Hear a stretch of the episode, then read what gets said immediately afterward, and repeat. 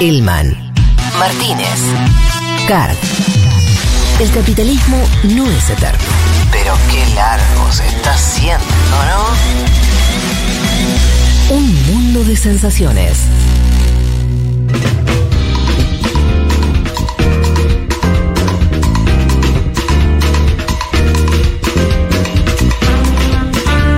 Bueno, nos metemos eh, en Brasil. Habíamos dicho en la venta que, eh, Juanma, íbamos a hablar de lo que está ocurriendo con Lula, con la pre-campaña. Eh, Empezamos por Bolsonaro, el presidente de Brasil. Desacreditó el sistema de votación electrónico que tiene ese país hace 26 años. Lo hizo ante embajadores y diplomáticos que están en Brasil, lo cual complejiza más el panorama. Acuérdense de algo. Bolsonaro dice, hubo dos fraudes en las últimas elecciones. Hubo fraude en el año 2014, dice Bolsonaro, cuando ganó Dilma. cuando ganó Dilma, él dice no, ganó Aécio Neves y hubo fraude. Y dice incluso que hubo fraude en la elección que él gana en 2018, que él ganó en el primer turno electoral, en la Ajá. primera vuelta, y que el Partido de los Trabajadores lo llevó con el Tribunal Superior Electoral a una segunda vuelta. Bien. Nada de eso está comprobado, obviamente. Y los analistas en Brasil, ¿qué dicen, Fede? Hay una táctica trampista de Bolsonaro de preparar antes de la elección el escenario de deslegitimación de la elección sea el 2 de octubre o sea en la segunda vuelta. Es decir, bueno, no es que yo perdí, sino que, eh, bueno, ha ganado fraudulentamente Lula, eso diría Bolsonaro. Quiero que escuchen un poquito de Bolsonaro ante los embajadores, porque dice básicamente, no sé qué vienen a hacer los observadores internacionales a Brasil. A ver, escuchemos. No Brasil não tem como acompanhar a apuração. Eu não sei o que vem fazer observadores de fora aqui. Vão fazer o quê? Vão observar o quê? Se o sistema é, é falho, segundo o próprio TSE, é inauditável também, segundo uma auditoria externa pedido por um partido político, no caso o PSDB, em 2014. Bien, ahí decía, ¿no? El sistema es eh, fallido, es inauditable, nada de esto que dice eh, Bolsonaro está comprobado, mencionaba antes los antecedentes, y además la propia justicia electoral de Brasil le contestó, la justicia electoral de Brasil como órgano a través de un video en su canal de YouTube, lo siguiente. Segundo audio. O fato é, em 26 anos de votação na urna eletrônica, nunca houve fraude comprovada. Outro fato é que depois das eleições de 2014, o PSDB fez uma auditoria nas urnas eletrônicas e não encontrou nenhuma evidência de adulteração. El hecho es que en 26 años de votación de la urna electrónica nunca hubo fraude comprobado, dice el spot de la justicia electoral. Otro hecho es que después de las elecciones del año 2014, el PSDB, el partido de Aécio Neves, el que en ese entonces perdió la elección, hizo una auditoría en las urnas electrónicas y no encontró ninguna evidencia de adulteración. A partir de estos dichos de Bolsonaro ante los diplomáticos, el presidente del Tribunal Superior Electoral de Brasil, estoy hablando del juez Edson Fachin, que fue el mismo que habilitó a Luis Ignacio Lula da Silva a competir electoralmente el año pasado, dio cinco días a Bolsonaro para que explique los ataques al sistema electoral brasilero, para que diga por qué dice esto ante los embajadores, ante el mundo, qué lo motiva a decir esto, cinco días de explicación, habrá que ver si Bolsonaro hace o no ese escrito, si explica o no, etcétera. Y se lo está acusando a Bolsonaro de varios delitos. Atención con esto, en una situación normal, sin elecciones, esto Claro. de ir al. Parlamento sería causal de impeachment. Total. No están los votos, pero sería causal de impeachment. Propaganda electoral anticipada, abuso de poder y crímenes contra el Estado democrático, lo que le imputan a Jair Mesías eh, Bolsonaro. Un dato significativo es que al día siguiente de los dichos de Bolsonaro salió la embajada de los Estados Unidos de América en Brasil y dijo que las elecciones en Brasil son un modelo para el mundo. Ah, fuerte. La embajada de los Estados Unidos de América en Brasil salió al día siguiente de que Bolsonaro desconociera el sistema electoral ante los embajadores y dijo que la elección brasilera es un modelo para el mundo. Esto es un dato central para entender Eso lo que se tendrá que ver, eh, me, mm, ¿pesás ahí la ambivalencia de Bolsonaro respecto de la guerra? Porque viste que Bolsonaro, eh, eso, fue, es bastante prescindente, Sí. eh, equidistante muchas veces, ¿no? En relación a Putin, Estados Unidos, Rusia, Estados Unidos. Digo, Seguro. no sé. Puede ser eso que tiene. Porque es rara esa respuesta tan fuerte que decir uno no, no puede presuponer un Brasil, un Estados Unidos, una administración que esté deseosa de que Lula sea presidente, por decirte. No parece ser ese el, el, el, el objetivo. No, y también tenés un alineamiento, vos lo mencionás, es interesante, ¿no? Cómo separan del conflicto ucraniano. Y además tenés el antecedente de un alineamiento directo entre Bolsonaro y Donald Trump, ¿no? Uno de los principales líderes de la oposición eh, hoy en Estados Unidos y con buenas chances de volver al poder político en las próximas elecciones. Vamos a Lula, que es lo más interesante para nuestro público, lo más interesante para nosotros acá. Vamos a debatir un poco el armado del esquema de Lula, ¿sí? Lula estuvo en Pernambuco, infinidad de eventos en 48 horas, digo, marco esto también porque estamos hablando de un hombre que tiene, está camino a cumplir 77 años de edad. Un hombre, digo, eh, mi viejo tiene un poco menos y no tiene la actividad física de No te lo imaginas haciendo una campaña en, en un país como Brasil. Bueno, tuvo en Pernambuco eventos, eh, lo decía, en 48 horas, cuatro eventos públicos de gran magnitud. Obviamente Pernambuco para él es muy importante, es el nordeste, es, Sí, claro. es su estado natal. Lula estuvo en la casa de Doña Lindú, su madre, ¿sí? Eh, en eh, Caetés, en Garanús. Y dijo que la preocupación de Bolsonaro no es el sistema electoral, como parece. ¿No? El otro día debatíamos en Segurola esto del voto electrónico. Claro, el voto electrónico también es verdad que está en pocos países del mundo, ¿no? Es el, el argumento de Bolsonaro para esto es válido. Sin embargo, Lula dice. En el fondo, lo que no quiere Bolsonaro es que el pueblo trabajador brasileño se exprese por una opción que en este caso es la mía, la que estoy dando voz a ese pueblo trabajador brasilero. Vamos a escuchar a Lula en un evento en Garanhuns, que para Lula es muy importante porque es la ciudad donde él nace el 27 de octubre, fíjate qué dato, de 1945. Lula nace 10 días después que el peronismo. 17 de octubre del 45 nace el peronismo, Luis Ignacio Lula da Silva nace el 27 de octubre del 45. Estuvo en Garanhuns, un acto enorme, un acto donde no utilizó chaleco de bala. En toda la gira por el nordeste, Lula estuvo sin chaleco antibala, acuérdense esto. Parece que tiene que ver también con eh, que el nordeste es más favorable, Lula, en, en- en términos de eh, el armado de seguridad, menos posibilidad de atentado, una hipótesis que tiro al aire. Vamos a escuchar a Lula hablando sobre Bolsonaro, los embajadores y las elecciones en Brasil. Que não é difícil, não é difícil, é fácil. É fácil, a gente só tem que ir no dia 2 de outubro, a gente ir lá, pim, pim, pim, pim, pim, pim. Sabe? Ele já sabe que vai perder as eleições, está inventando mentira contra as urnas.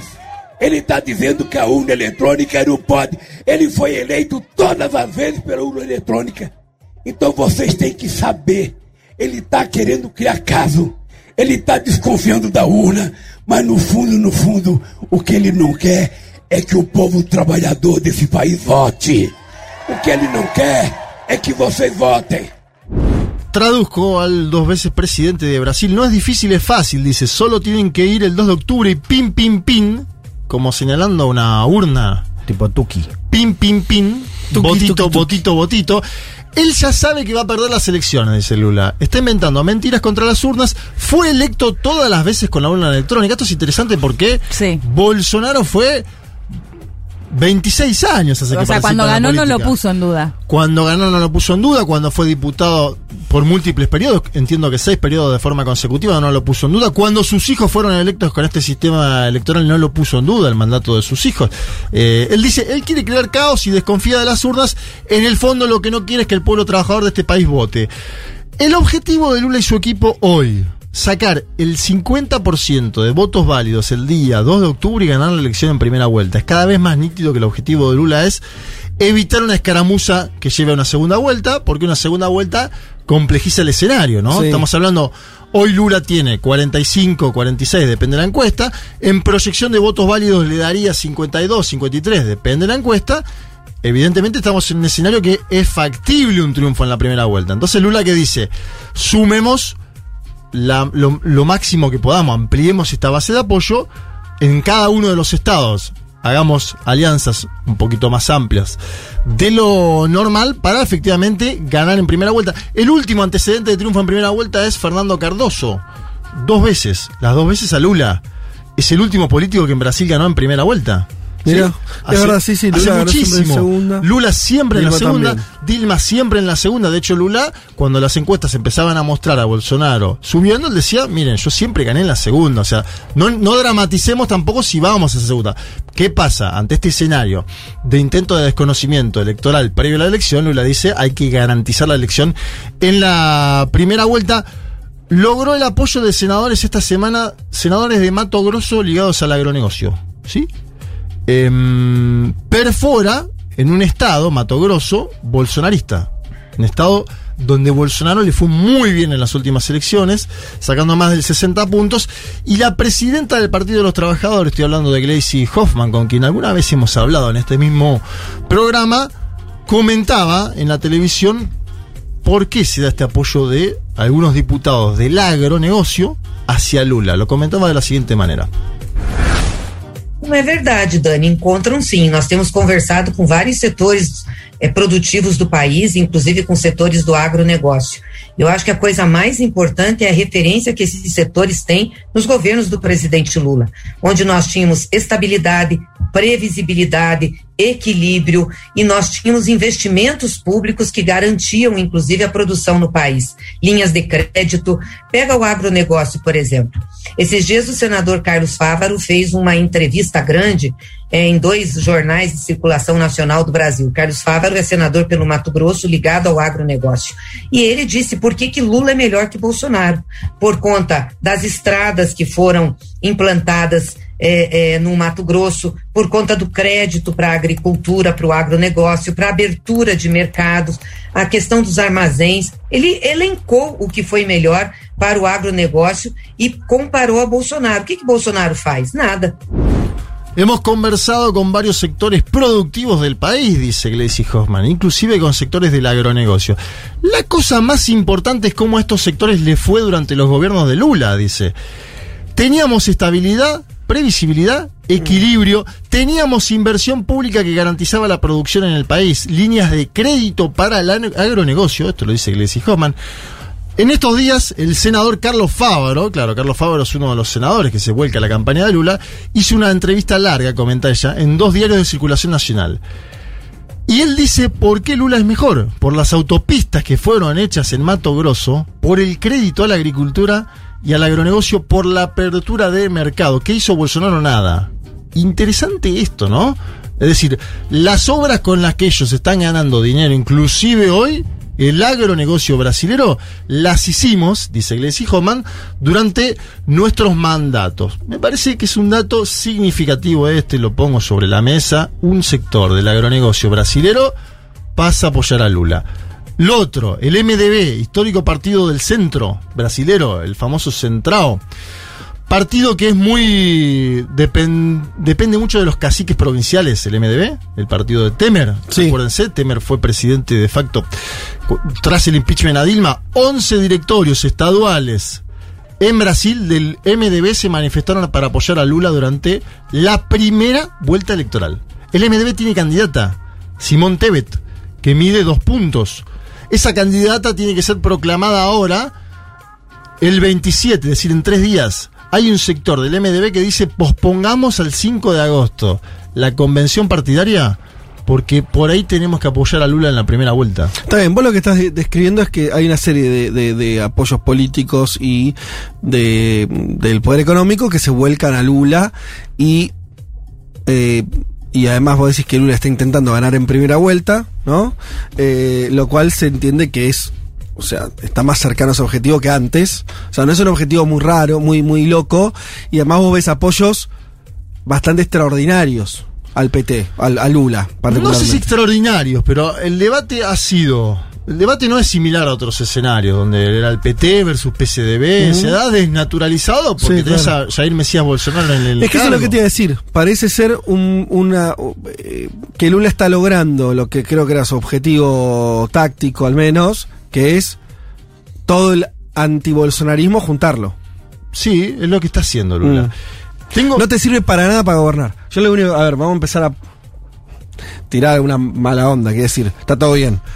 Esto muere, es una estrategia para ganar las elecciones. Después no te sirve de nada todo esto que está construyendo Lula. Creo yo, ¿eh? De nada. Sí, arranca de cero. Pero, ¿En qué, sentido de cero? A ver. o sea, Lula está haciendo esto que vos decís y los spots diciendo. Hoy vi uno de Boulos diciendo lo que valía la comida del 2017 y lo que vale ahora. Sí. Está perfecto. Sos opositor, tenés que hacer eso. El día que asumiste.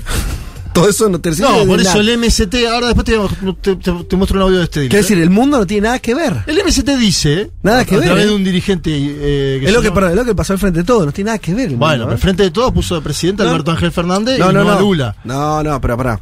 Yo lo que te digo es, yo lo veo muy a, a lo que dicen, no tiene que, Sí. por ahí ellos eh, son conscientes de esto seguramente y harán otra cosa. No estás, o sea, no están, eh, eh, no es algo, no es un acumulado que después lo pones en la gestión y te sirve de algo haber dicho durante la campaña, che, no puede ser que la nafta vale. Cuando vos sabés Ah, que no es un problema Ah, de. Vos Vos vas a lo de económico- de los discursos, vos no hablas de los de las Y los apoyo ni hablar. haciendo. Pero chicos, los apoyo. O sea, ¿cómo va a gobernar el PT? Lula y Dilma tuvieron el. Se les dio vuelta la alianza, estando en el gobierno. Le pasó eso y lo derrocaron, Sí. ¿no? Está bien. Ahora Lula arma una alianza más grande. Yo no estoy diciendo que esté mal, estoy diciendo, claro, para ganar elecciones El fenómeno. MDB no está adentro, que a nivel parlamentario es importante. El MDB no está adentro. Y Gerardo Almin no tiene un apoyo en el parlamento que vos digas que es descomunal el apoyo de Gerardo Almin. Pero vos, Te lo eh, marco como No, no, pero Juanma va, paraguas. va a tener un congreso peor que el que tuvo cuando asumió Dilma. Vamos a ver. ¿O no, no? Yo creo que no. Saca- Ah. Ganando en primera vuelta, ¿cómo va a tener un congreso peor si se votan diputados y senadores? Bueno, pero, con, pero está bien, ¿pero a qué diputados y senadores llevas? No, no, pero yo no te estoy diciendo que en las listas del PT. No del PT, de los que lleve. Yo lo, lo que estoy diciendo es Sí. cuando vos armás una coalición muy grande, Sí. va buenísimo, ganás la elección, eh, Lula podría ganar en primera vuelta con un apoyo político importante. Termina Sí. la elección, empezás a gobernar y todo eso hay que ver después qué te... Bueno, eso es lo que dice el MST. Mira, iba a pasar el audio de Temer, mejor dejémoslo, el audio de Temer. Temer explica, dice, el MDB tuvo siempre estos problemas y siempre hubo un ala lulista, dice Temer. El MDB es un partido de caciques por Estado, ¿sí? Entonces, cuatro caciques de los 11 caciques que tiene el MDB en el Parlamento fueron ahora y dijeron, muchachos, vendamos ahora que tenemos dos puntos, porque después no vamos a vender esto. Sí. ¿Se entiende? Sí, Vendamos ahora todos sí. puntos en las encuestas, después por ahí Simón Tevez saca un punto y no tenemos nada para vender. Quiere vender antes. Eh, yo, Pedro Estedile, hombre importante de la izquierda brasileña y te diría continental, lo entrevistaron esta semana y le preguntaron por esto mismo, los apoyos de la burguesía a Lula, ¿sí? Escuchémoslo, es, Joao Pedro es siempre interesante para analizar la situación en Brasil y pone un poco el foco en lo que decís vos, Fede. Mas a grande maioria da burguesia, digamos 60% do PIB, queria a terceira via. E agora ficaram órfãos. Né? E uma parte já representativa da burguesia já está migrando e apoiando Lula. Muito sintomático eh, o almoço dele com a Fiesp, muito sintomático a adesão do Alckmin, que não é uma adesão pessoal. O Alckmin representa setores da burguesia eh, brasileira que migraram para o Lula. E então a burguesia está dividida, ela só consegue dar um golpe quando ela está unida. Então, por essa razão, eu acho que, do ponto de vista político, não há nenhuma condição para alguma aventura do, do Bolsonaro se sustentar, ainda que ele queira. Mas ele é tão ignorante, como nós dizemos na liturgia cristã, ele é um pobre diabo. Eh, Ele é tão ignorante que ele nem tem consciência do seu papel na história. Eh, Na terminologia marxista, em homenagem ao Breno, eh, ele é um lumpen. Yo, Pedro Estedi, el líder del MST, dice una gran mayoría de la burguesía, 70% del PBI, añade, ¿eh? quería la tercera vía. Acuérdense ustedes, la, Claro. bu- la burguesía quería la tercera vía, el pueblo no quiere la tercera vía porque en las encuestas desapareció la tercera vía. Se desplomó Moro, Todos. le va mal a Joao Doria, le fue mal, se fue de la contienda, se, se desplomó ese espacio. Hoy está con Ciro Gómez, que mide 8 puntos. Ciro Gómez, en caso de existir un balotaje, esos votos son importantísimos. Habrá que ver qué pasa de acá en más. Y dice eh, este diré, se quedaron huérfanos. Una parte de la burguesía ya está migrando y apoyando a Lula. Muy, muy sintomático, dice, el almuerzo con la FIESPI. La FIESPI es la Federación de Industriales de San Pablo.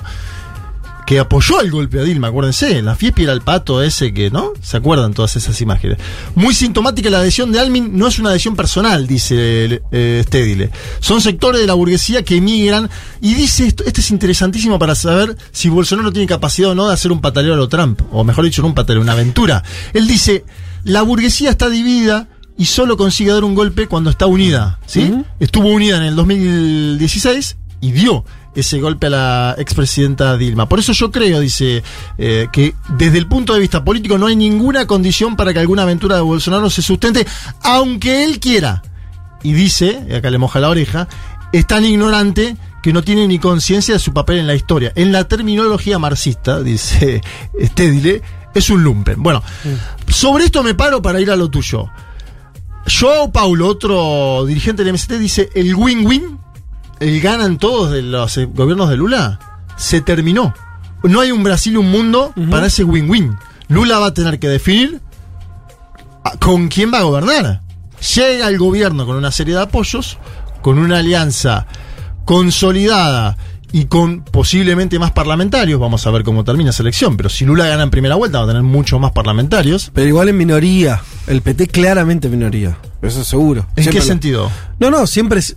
No, que no. eh, el, el, el PT siempre tiene de, no, de, de los 500 diputados. Tiene Es el partido más 130. grande, ¿eh? Sí, decir tiene cuando- 130. digo. Bien. A eso voy, siempre Bien. es una minoría chiquita. Bien, ¿por qué? Porque estamos hablando de elecciones de 40 puntos. Ahora Sí. una elección posiblemente de 53. O no, vamos sí, a ver. Pero igual por el Parlamento y por el Congreso tiene Es más Brasil, aunque fragmentado. vos se- seas, tengas el, el número más grande de parlamentarios, que es posible que suceda, igual, lo cual me parece que responde a tu pregunta, o sea, ¿por qué el bueno está alianzas, digo, de antemano? Y, ante todo, para no caer. digamos, Ni siquiera hablamos de agenda legislativa, o sea, bloquear el impeachment, que va a empezar a ser también un tema cuando Lula suma, digo, esto de, bueno, ¿qué pasa si el Congreso quiere tirarlo? Por eso él pide prueba de amor a Gerardo Almin, lo lleva a todos los estados. Bueno, estamos viendo eso.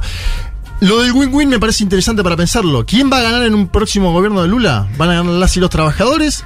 ¿O va a ganar esa burguesía que ganó muchísimo durante los primeros? Es otro mundo también este, ¿no? Es otra América Latina.